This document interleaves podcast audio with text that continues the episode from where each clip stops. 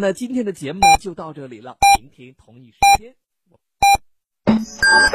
FM 九九八提醒您，现在是北京时间二十二点整。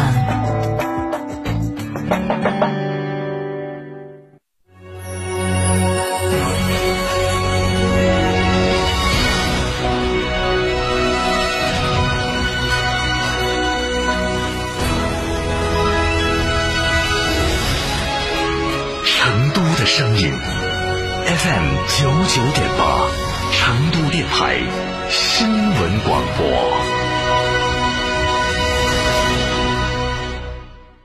你变了，我变了，对你真变了。你说我哪变了？以前你只会用声音，我现在对。现在我还能靠颜值视频直播，微信、微博、快手、抖音一直播，今日头条、喜马拉雅、听堂 FM，到处都有我的身影，全媒体矩阵，我就是如此多变。可是只有一样不变，什么不变？对你的用心不变。搜索微信小程序“成都天成声音传媒”，不变的用心，助力品牌凝聚力量，乘风破浪。品牌投播热线：八四三三六九五五八四三三六九五五。购车零顾虑，北京汽车开启终身质保新时代，强势推出全系新能源车型免费三电终身质保政策。地址：火车南站西路一千六百一十六号，详询零二八六幺九八八八八七。运通奥迪进口车特惠季，购 Q 七、Q 八、一创均可享三年超低利率，Q 七指定车型享三万七千七百七十七元购置税补贴。大悦城旁运通奥迪，奥迪 A 类经销商，全系可售，询八五零一四个五。想自驾不知道去哪儿？一路通众景自驾带你走天下，小众自驾圣地、网红打卡地任你选。想旅游不知道订房订门票找谁？找一路通众景自驾，省心又省钱。电话详询六六零零二三四五六六零零二三四五或微信添加 zj 三六七七八八八。一路通众景自驾带你纵览天下美景。九九八快讯，这里是成都新闻广播 FM 九十九点八，我们来关注这时段的九九八快讯。首先来看国内方面的消息。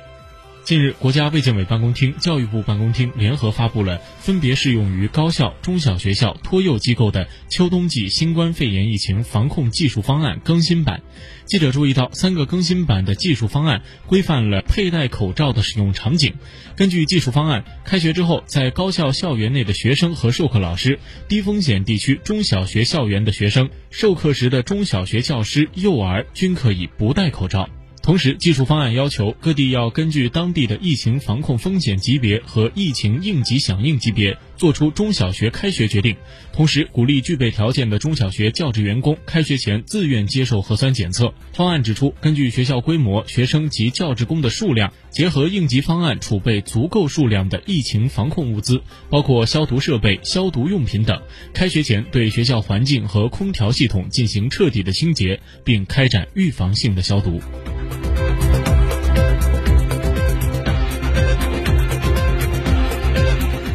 近日，央视新闻报道，有所谓的“大胃王”吃播严重浪费，让粮食浪费问题再次引发了讨论。根据2018年发布的《中国城市餐饮食物浪费报告》显示，我国城市餐饮业仅餐桌食物浪费量就有一千七百万到一千八百万吨，相当于三千万到五千万人一年中的食物量。值得注意的是，在朋友商务聚会中浪费比较多，在点餐中往往是更加注重面子而不是肚子。与此同时，中国饭店协会近日发布倡议书，号召饭店餐饮企业推进餐饮节约常态化，通过小份菜和套餐开发，提供公筷公勺等，养成健康用餐的方式，及时的提醒顾客理性消费，餐后主动提供打包服务。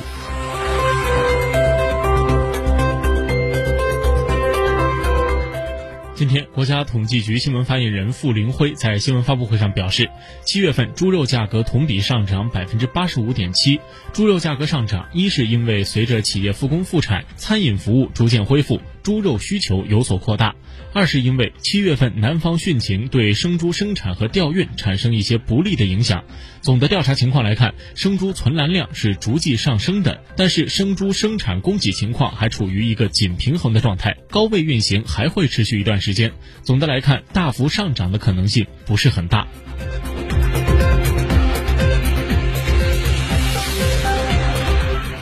九五号段号码是全国统一使用的客服短号码，本不得被转让或出租。但近年来，部分企业把申请到的九五号段非法出租，犯罪嫌疑人将该号段的号码层层代办、层层转售。人们接到该号段的诈骗电话时，极易降低戒备。最近，全国首例非法向诈骗团伙转租九五号段案告破，目前十五名犯罪嫌疑人已经被移送至司法机关。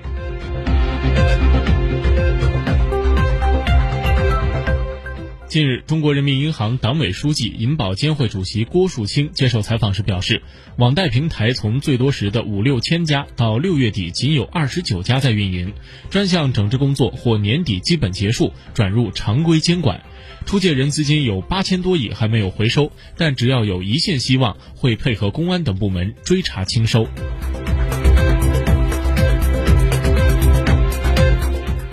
来把目光转向国际方面。根据英国媒体的报道，美国国会三月通过的救助法案要求禁止房东驱逐联邦政府支持住房中的租客，并给失业者提供每周六百美元的失业补助，保护美国人免于大流行引发的经济崩溃而无家可归。但这些保护措施在七月底前到期，而共和党领导人在进一步的经济救助上陷入僵局。美国政府的临时措施也前途未定，一场驱逐浪潮即将席卷美国各地。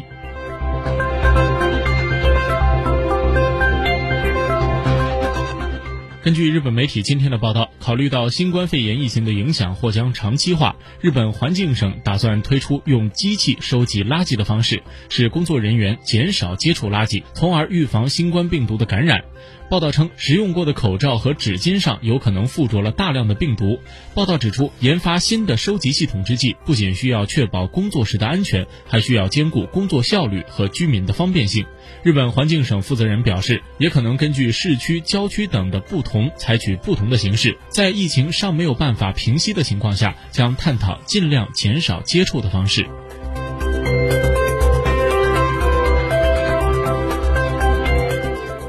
根据英国媒体近日的报道，英国政府推出外出就餐帮助他人半价就餐优惠计划。这一计划虽然吸引了许多民众出门消费，但有店家抱怨，优惠日以外的日子反而是业绩减少，起了反效果。根据这一优惠计划，民众在八月的周一到周三去餐厅吃饭可以享五折，每人最高十英镑的折扣，但不能用于酒类的消费。这吸引了超过七点三万店家报名，许多餐厅和酒吧的营业额因此大幅成长。但是民众只愿意在周一到周三上门享受优惠，反而是影响了其他日子的业绩。